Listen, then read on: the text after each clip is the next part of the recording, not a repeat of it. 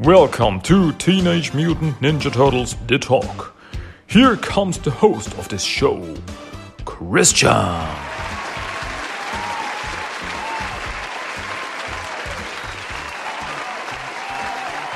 And we are back from the sewers. Welcome back to Teenage Mutant Ninja Turtles The Talk. Yeah, we are back with uh, one week too late. But yeah, that's the way it goes. Yeah, I was on vacation. You know, normally I put out uh, one epi- one English episode every two weeks, but I was on vacation, so I didn't get the time to do it. But here we are again. My name is Christian. I am back to talk about turtles, and oh boy, I have so much to talk about. Yes, I will give you something special for the wait. For the wait. Today, I want to talk about Teenage Mutant Ninja Turtles number 130 by IDW Comics. Yes, that's what I want to talk about today. The newest comic, by the time I do this podcast, it's the newest TMT comic in the regular series. By now, the Armageddon game opening moves number one already came out. Uh, the plan is to talk about that next time. So, hey, something else to look forward to. But today I want to concentrate on this issue because it deserves to be talked about. Teenage Mutant Ninja Turtles number 130. Bam! Alrighty. Okay, um, I think that's enough for intro stuff. so let's get it on. This book, this issue came out on June 19th, 2022. So yeah, it's already been a while I think, I hope you've read it because you definitely should read it. I, say, I say this all the time. You should definitely read the comics before you come to this podcast. Before you listen to me talk about the issue, you should read the issue because I can only talk about the stuff that happens in the issue and my personal opinions and yada, yada, yada. But yeah, to really experience the comic, to experience the story and the art. Definitely get the book, read it. It, it deserves to be read. Okay. Enough of this. Let's get it on. Let's talk about Teen Mutant Ninja Turtles number 130. Yeah. So, where were we? What, what was the last thing that happened? Okay, let's, let's look at the story so far to find out where we are. Story so far. Donatello, Alopex, Sheena, and their new friend, Venus, with an unexpected astral, astral hand, you know, from astral plane. Sorry. with an unexpected astral hand from Oroku Saki, escaped the clutches of the maniacal Dr. Barlow, only to find themselves pursued by the Doctor's beastly henchman. Elsewhere, the rest of the Splinter clan's search for the imprisoned comrades led to an intense battle with the Punk Frogs, a battle that left Carmen, the newest member of the Splinter Clan, badly injured. And all parties were left shocked when a mysterious object crashed into Barlow's lab. So there you have it. A lot going on in the last issue. We have fights on two sides. But first off, uh, Donatello and friends, they were captured by Dr. Barlow and they, they found a new friend, uh, who, course, who is called Venus, who is, yeah, an experiment of Dr. Barlow. She was originally one of the punk frogs. She was the one that was missing. And that was the whole thing that got the punk frogs involved with the turtles and yeah, led to the, uh, burnt down dojo and so on and so forth. And yeah, and she, she got this mystic powers because she's got a dragon scale in her shell uh, to that that revived her, that brought her back to life. She was like she was like dead, and then Dr. Barlow experimented on her, and he used this dragon scale from the dragon that uh, was killed in issue 100, and that gave her like these mystic powers, where she can talk telepathically and stuff like that. And yeah, and in the end, everybody got out. They escaped Dr. Barlow. And then something crashed into the lab of Dr. Barlow. And there was a big explosion. And I was like, whoa, Was this, is this the end of Dr. Barlow? I guess we will find out now. Um, and that thing that was crashing into Dr. Barlow's lab was an, a Triceraton spaceship that, uh, Sari was piloting more or less. And Sari was the, or is the daughter of Zom, the Triceraton. She escaped from, uh, Burnow Island and, uh, yeah, and Jarell is trying to, uh, yeah, more or less take over Burnow Island to, yeah, because he was not happy with the whole situation, the, the peaceful situation be between the Triceratons and the Utroms. Uh, yeah, lots going on. Sari was the one who was able to escape. She crashed there. And on the other hand, we had the other guys, like uh, Leo, Mike, uh, Rev, and the others, who were attacking once more, uh, fighting once more with the punk frogs. Uh, because, yeah, they were causing trouble. And they were in the middle of this big fight, and Carmen, one of uh, Leonardo's newest students, was badly insured. And yeah, I guess that's that's right now where we are. So let's talk about the people who are behind this comic. Story consulting is by Kevin Eastman and Tom Waltz. Story is by Sophie Campbell. Art Pablo Tunica. Colors Ronda Pattison. Letters Shawn Lee. Editorial assistant Vanessa Real. Editors Charles Peacham and Tom Waltz. Yeah, on art Pablo Tunica is back. Uh, last issue, like he took a break.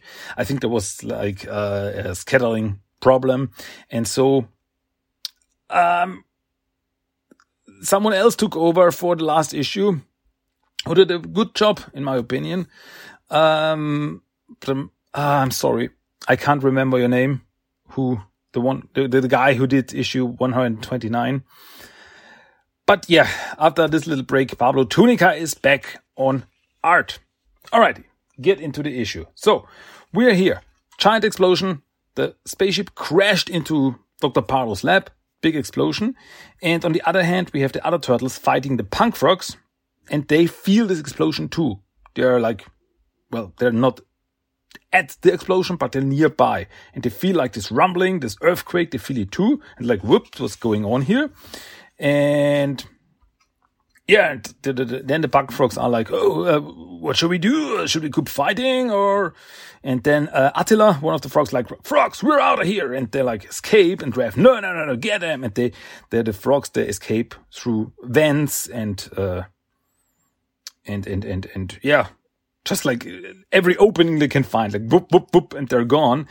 And, uh, Mikey runs after one through the vents uh, meanwhile, Leonardo is taking care of Carmen. It's like, okay, we have to get her back to the lair. She's badly, badly injured. And uh, Casey and Rev are also, let's get outside. We can still get him. And Mikey's, uh, yeah, after one of them. And he's the, after the one called Genghis. And he jumps after him and, well, they meet, like, he catches him uh, in an alley. And they're like, oh no, what a fight. And Mikey's like, no, dude, let's just cool it.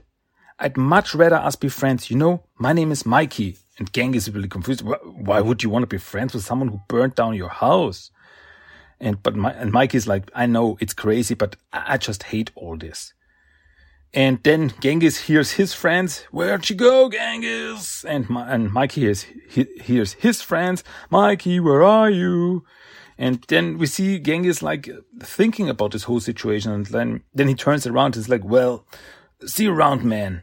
Name's Genghis, by the way. And then he runs off and Mikey waves at him. It's like, see ya, Genghis. And then the others, uh, Jennika, Rev, and Casey catch up with Mikey and like, Mikey, uh, did you see where they went? And Mikey's just like smiling. It's like, nah, they got away, I guess. and that's so Mikey. This, this, this situation is so Mikey. He knows that this whole situation was more or less a misunderstanding. Yeah, it was not okay. It was definitely not okay what the punk frogs did. Um, but it was more or less a miscommunication. They attacked the turtles because they thought that the turtles took their friend. But that was not the situation. And Mikey is like, Hey, we can talk about it. We can, uh, we can uh, work this out. And so, and he never gave this, uh, he never gave up this thought. It's like, no, we're gonna work this out. And here we, here he is, still like, hey, don't want to fight. I mean, this is like our third fight in like five issues, but I don't really want to fight. I don't like this. We could work together. We could be friends. And yeah, and it's pretty much like the situation, the, the, the original cartoon, the 1987 cartoon. First, the punk frogs were the bad guys, were working for Shredder. But when the punk frogs found out that Shredder's the bad guy, they turned on him and became friends with the turtles. And yeah, I can see this, uh, this situation repeating itself there. Like, okay, um, big misunderstanding. Yeah, it was not right what we did. We, yeah, pretty much overreacted. Uh, but we can work this out and maybe, maybe they can. I, I think there's, there's a possibility here, especially with Mikey, uh, don't know, doing the peace talks. um, yeah, and Ref's angry because, ah, no, we almost got him.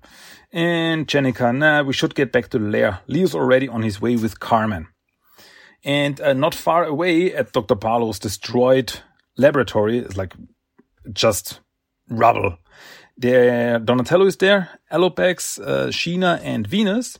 And they're like, uh, what was that? Was it an explosion? And mm, Alopex like, no, something fell out of the sky, like maybe a missile. And yeah, Donatello's like, hey, is anybody still alive in there? Dr. Barlow? And we see Sheena and she's like, nah, I hope he's dead. I mean, I understand Sheena. She, this, well, well, pretty much she's got a trauma from this whole thing. Like, uh, she got captured. She got almost, uh, uh, experimented on. It, it was pretty much a nightmare for her. I understand that she hates Dr. Barlow now, but she's really, oof, she's really at the dark place there. Um, but the turtles, uh, like, okay, I mean, one turtle, two turtles if you, uh, if you count Venus, and the others like to pull out some of the patients that were inside the laboratory. Like, oh, some of them are still alive. Like a gorilla guy and like, oh, thank you. Because they're not bad guys. They just went to Dr. Barlow as patients because they wanted his help. The Dr. Barlow is crazy. Is, well, what can you do? But suddenly a hand claws out from under the rubble and suddenly two guys break out from under the rubble. And of course, it's DP and Chuck, the two henchmen of Dr. Barlow. And yeah, they are still alive. They jump out and, uh, yeah, and they immediately attack the other guys, the turtles, the turtles and Alopex and Sheena. it's a little confusing. Let's call them Team Donatello. They attack Team Donatello and Venus and Sheena and Alopex. Oh, it's so confusing. Uh, meanwhile, one of the frogs, the little one, Clyde, is uh, in the in the back alleys, like, hey, where are you guys? He's he's lost the others. He lo- he's lost the other uh, punk frogs. Like, where are you? Uh, and he's the one who said that Donatello took their friend Pony Pony from them. Uh, he's like he's the guy who started this whole confusion. Like, where are you? And then he hears this uh, fighting. And like, is that, is that, guys, is that you? And then he sees uh, Chuck, the bull mutant, uh, attacking Venus, and Clyde sees Venus, and he immediately recognizes her as Bonnie, because she was Bonnie. Venus was Bonnie before Dr. Barlow experimented on her. So, there you have it. And yeah, and he sees Chuck attacking her and is like, leave Bonnie alone, you dumb cow. Um, meanwhile, DP is fighting with uh, Sheena and Alopex.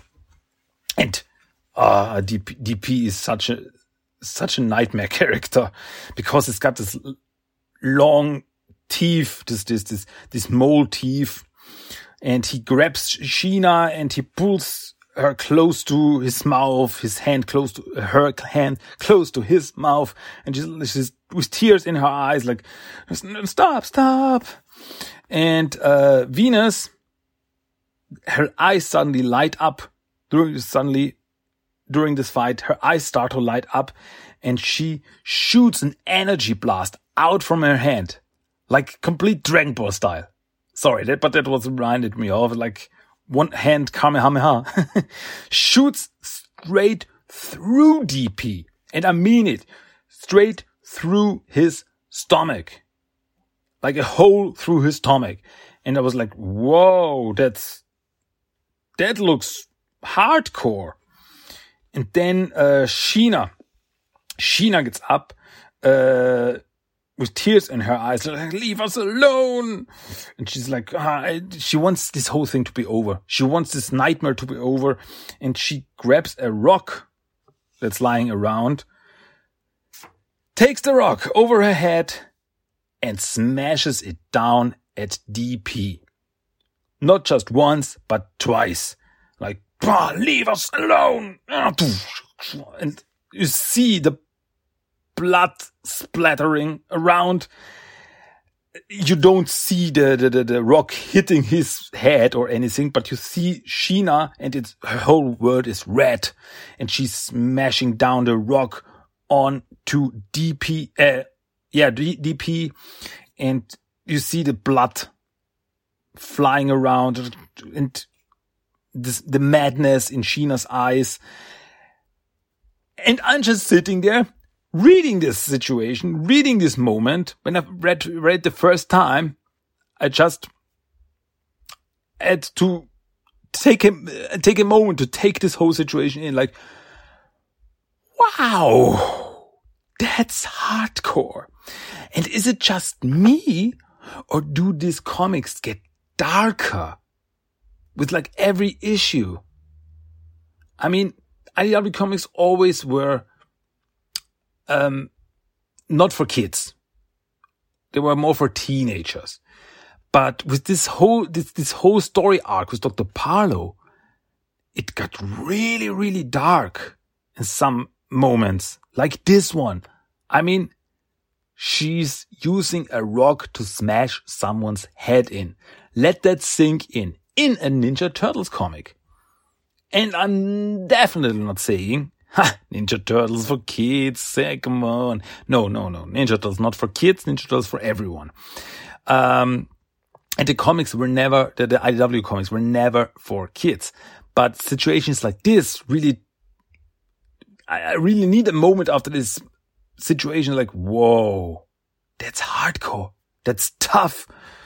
Uh, well, and, and it could, could it be that like, um, Viacom Nickelodeon is there like, hey, IDW, you, you're allowed to do more. You're allowed to go darker because we have to, our turtles, like we have the Nickelodeon turtles, we have the more kid friendly turtles and we have the comics. We can do more of this stuff. And like with the last Ronin, the last Ronin was also at some moments really, really dark and definitely not for kids.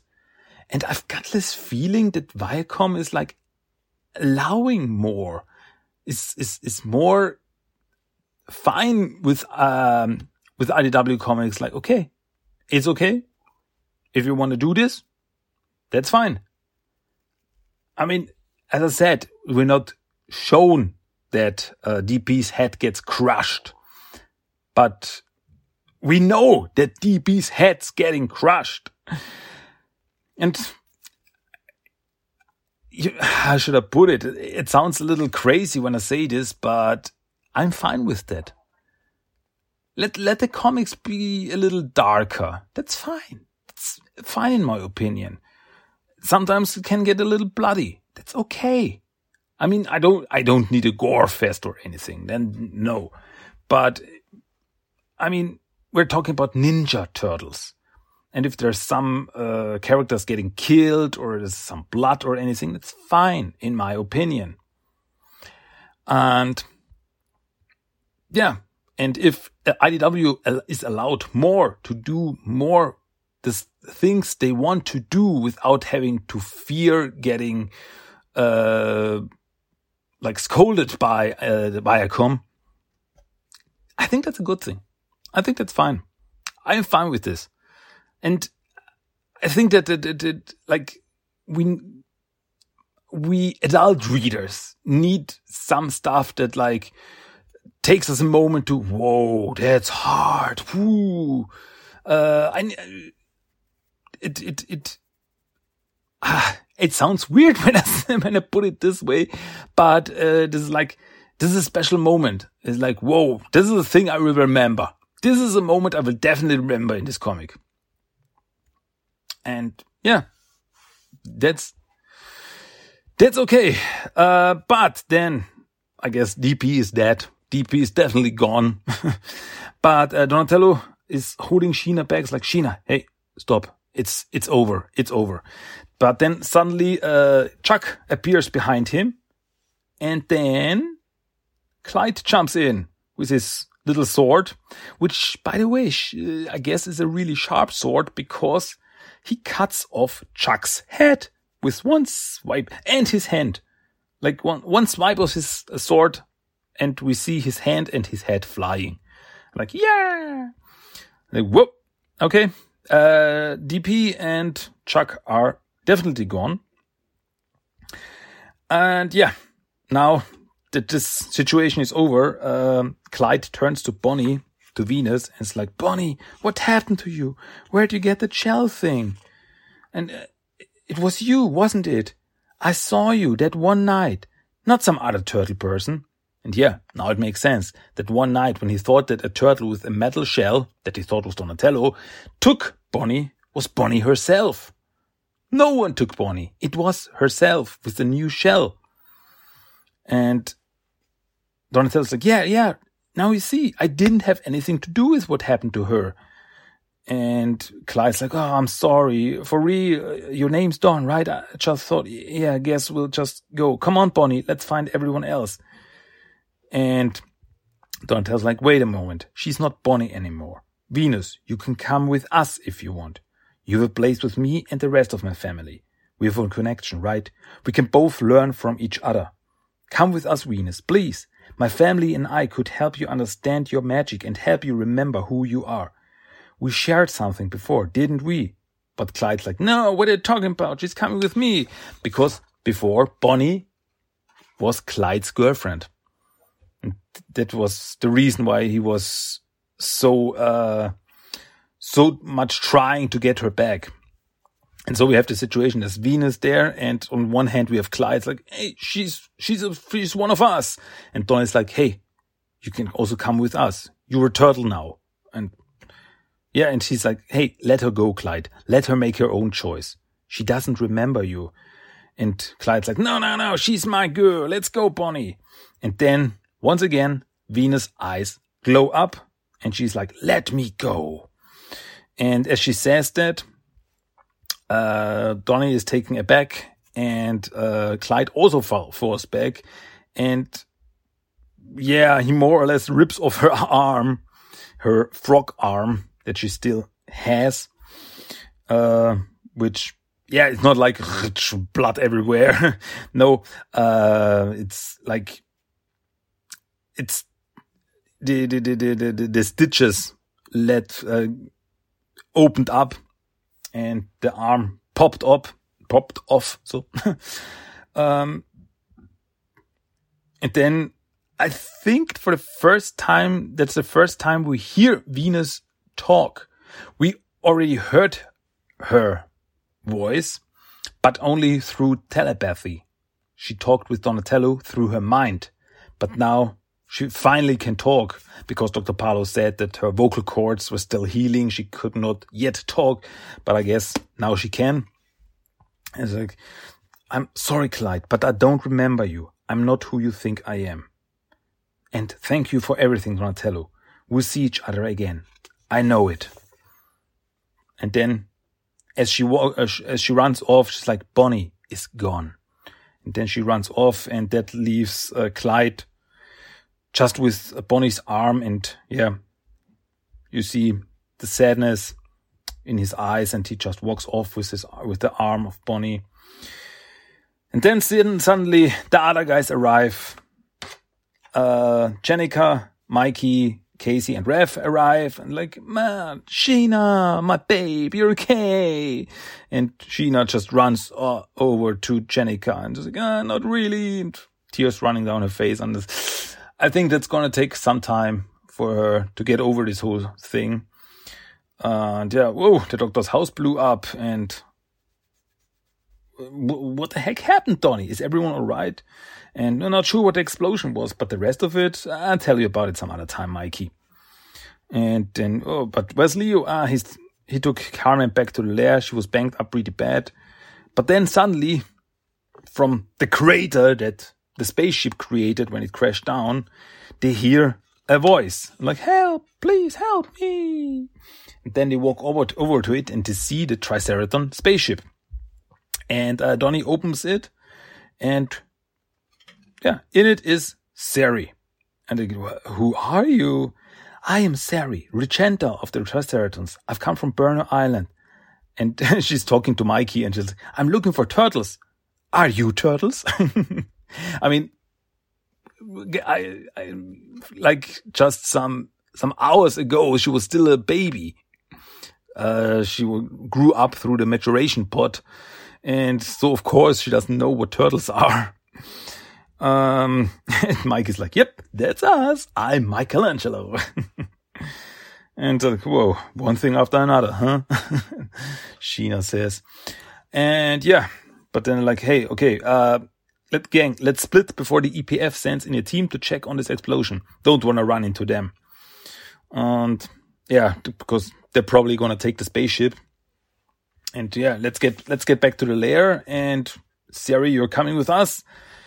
And yeah, and Rev talks to Donny, hey, man, you okay? I know you were kind of hoping to be friends with that Barlow guy. You don't even seem interested in this Triceraton chicks or uh, interested what this Triceraton chick's all about. And then Donatello, Donatello rips off his bandages. I was like, I'm fine, and throws them away. And then they walk off, and yeah, and Jennika's taking care of Sheena, like, hey, let's go home and get you fixed up, okay? Poor baby. Uh, and then little moment between Rev and Casey. Hey, you killed it out there tonight, bro. Felt good, like old times. and then Casey like, uh, did you forget that we lost?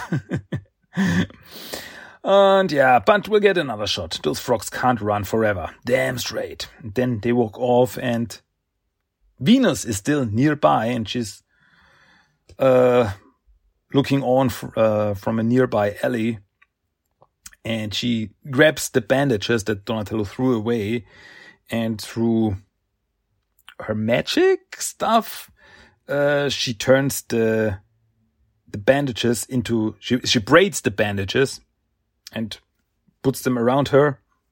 And uh, yeah, it's not the complete package, but it totally is there to remind us of the the style that uh, Venus got in the next mutation, classic Venus, and just like ah, the braided, the braided uh, headband, and yeah, as Venus walks away with a tear in her eye, she suddenly hears a voice behind her saying a good evening, and then she turns around, and in front of her stands a giant hammerhead shark mutant, who we know as Bludgeon.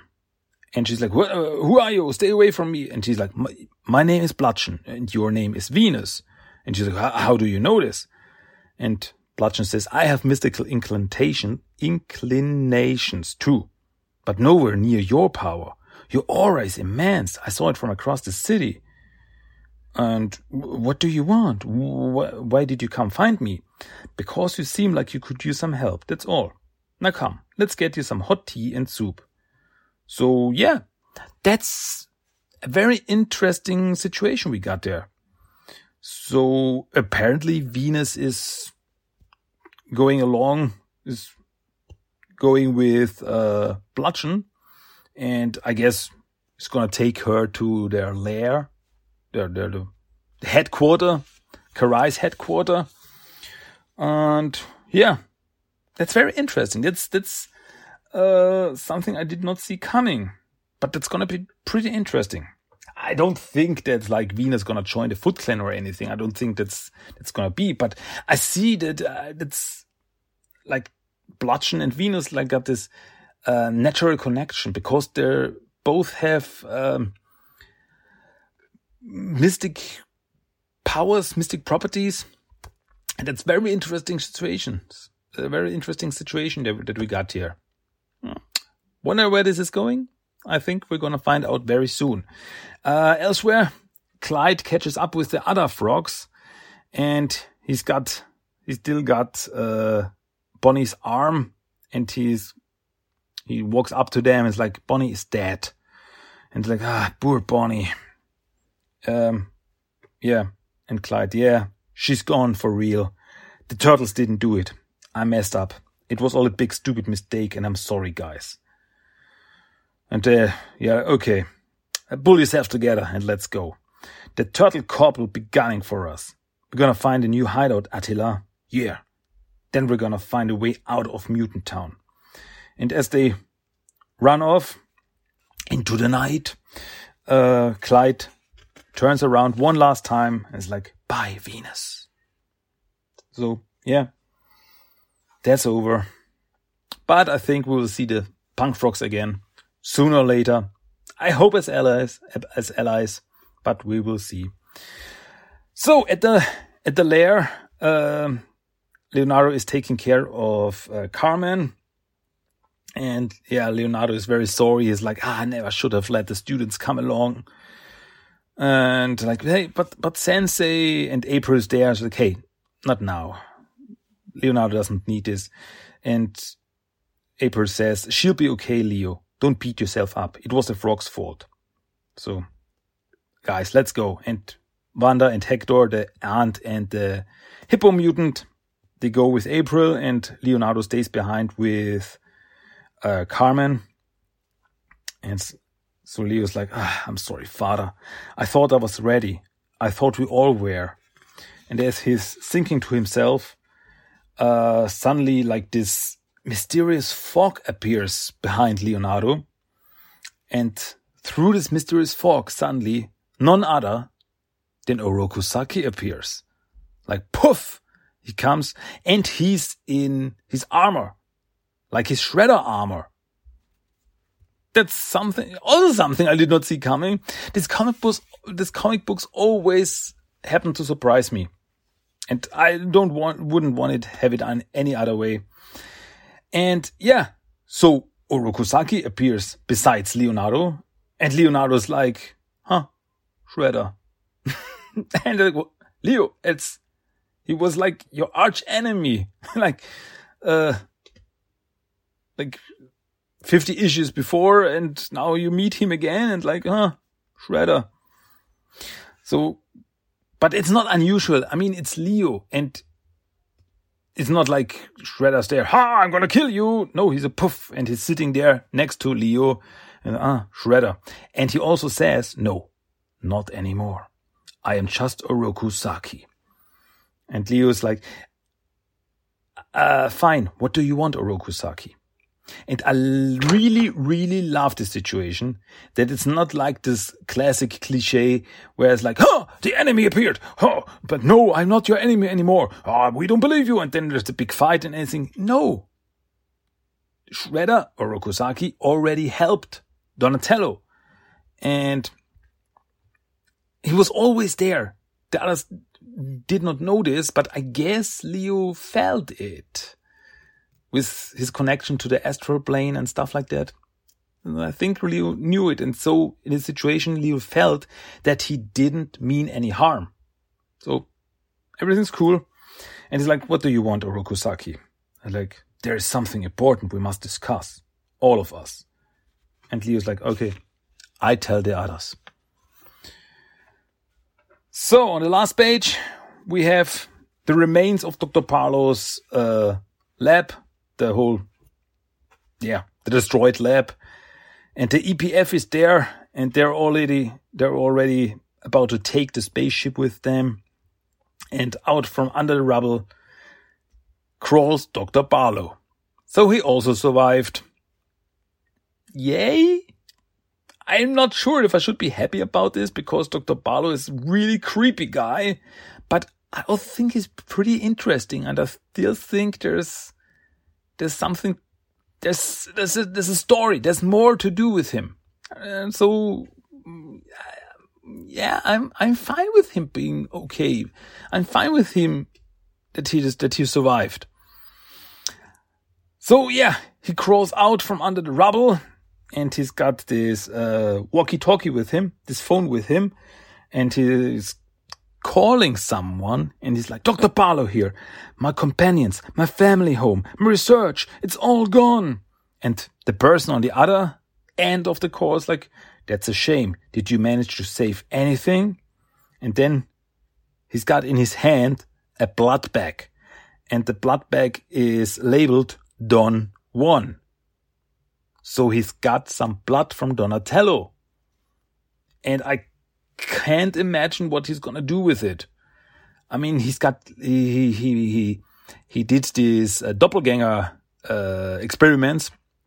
So I think there's gonna be something with this, like clone turtles, dark turtles, something like this. I don't know. But yeah, he's talking to the other person like, yes, madam, I did. A small sample from the turtle called Donatello. And we now know who Dr. Barlow is working with, who his colleague is, his companion, his uh, work buddy. of course, it's Madame Null.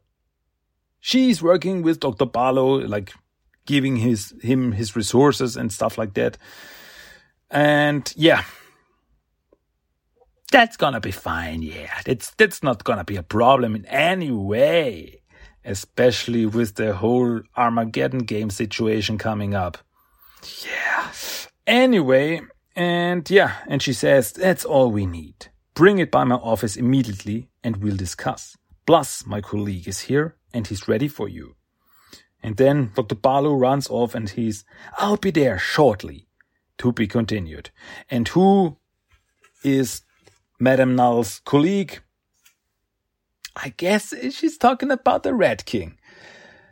Because, yeah, the start of the Armageddon game is that the Red King has got some new colleagues, got some new friends, Madame Null, Krang, Leather Krang, and Baxter Stockman. And yeah, so now we're here. Let the games begin. Mm. Oh boy, that's gonna be big. I definitely cannot wait. Um, yeah, the Armageddon game is gonna be the biggest thing. The biggest thing. I, I'm so looking forward to that. That's gonna be crazy. It's gonna be like everything, everything at once. anyway, so that was issue number 130 of Teenage Mutant Ninja Turtles. And yeah, what are your thoughts? Did you like it? Are you happy that Dr. Barlow survived? and yeah, what's gonna be in the future? Well, we will find out. And there may be some theories, but we don't know anything. I don't think we know anything that's gonna happen in the future with the Armageddon game because now we've got Oroku Saki, who's contacted the turtles. So they're gonna work together on one end, and then we've got the Red King and his friends on the other end. And that's gonna be, it's gonna be big. That's gonna be really big. And now Ceres, Ceres is also in Mutant Town. Um, yeah, but at least all the turtles and the whole clan, uh, the Splinter clan is all together now. So I cannot wait. I'm really looking forward to what's gonna happen next. Oh boy. Oh boy. Let the games begin. uh, anyway. So that's, that's it. That's everything I wanted to talk about. But you know, before I go, I give you one more thing, and that is the random quote of the day. Straight from this comic, you get it. Random quote of the day. Are you ready? I hope you're ready. Here we go. Leave us alone. Never again. Leave us alone. And that was the random quote of the day. A very emotional uh, quote of the day. Alright, but that's it. Dudes, we're done for today. I hope you enjoyed my little uh, talk about this issue. I hope you enjoyed my thoughts on this issue. And as I said, I hope you enjoyed this issue. Did you read it? What did you think of it? Tell me. I want to know. Anyway, that's it from me for today. That was Teenage Mutant Ninja Turtles The Talk, episode number 125 in English. And, well, next time, you know what's gonna happen. Next time, I just have to talk about the Armageddon game, opening moves number one of two. Oh boy. yes, that's, oh boy. that's also, yeah, uh, something I'm looking forward to. The Armageddon game is starting. Are you ready? I don't think we are ready for it, but I'm so looking forward to it. And yeah, that's it for today. I hope you come back next time for more turtle fun from me. And I think I have to say goodbye. Because this episode is over. My name is Christian. That was TMNT The Talk. Come back next time for more turtle fun. Until then, goodbye, Cowabunga, Gungala, Booyakasha, and adios. Bye bye. Cowabunga! That was Teenage Mutant Ninja Turtles The Talk. If you want to give me some feedback, send me a mail at tmnttalk1984 at gmail.com. You can find the blog at tmttalk.blogspot.com. Check at TMT Talk on Facebook and Instagram and at TMT Talk 1984 on Twitter. You can listen to every episode of the podcast on iTunes, Stitcher, and Spotify. Cowabunga!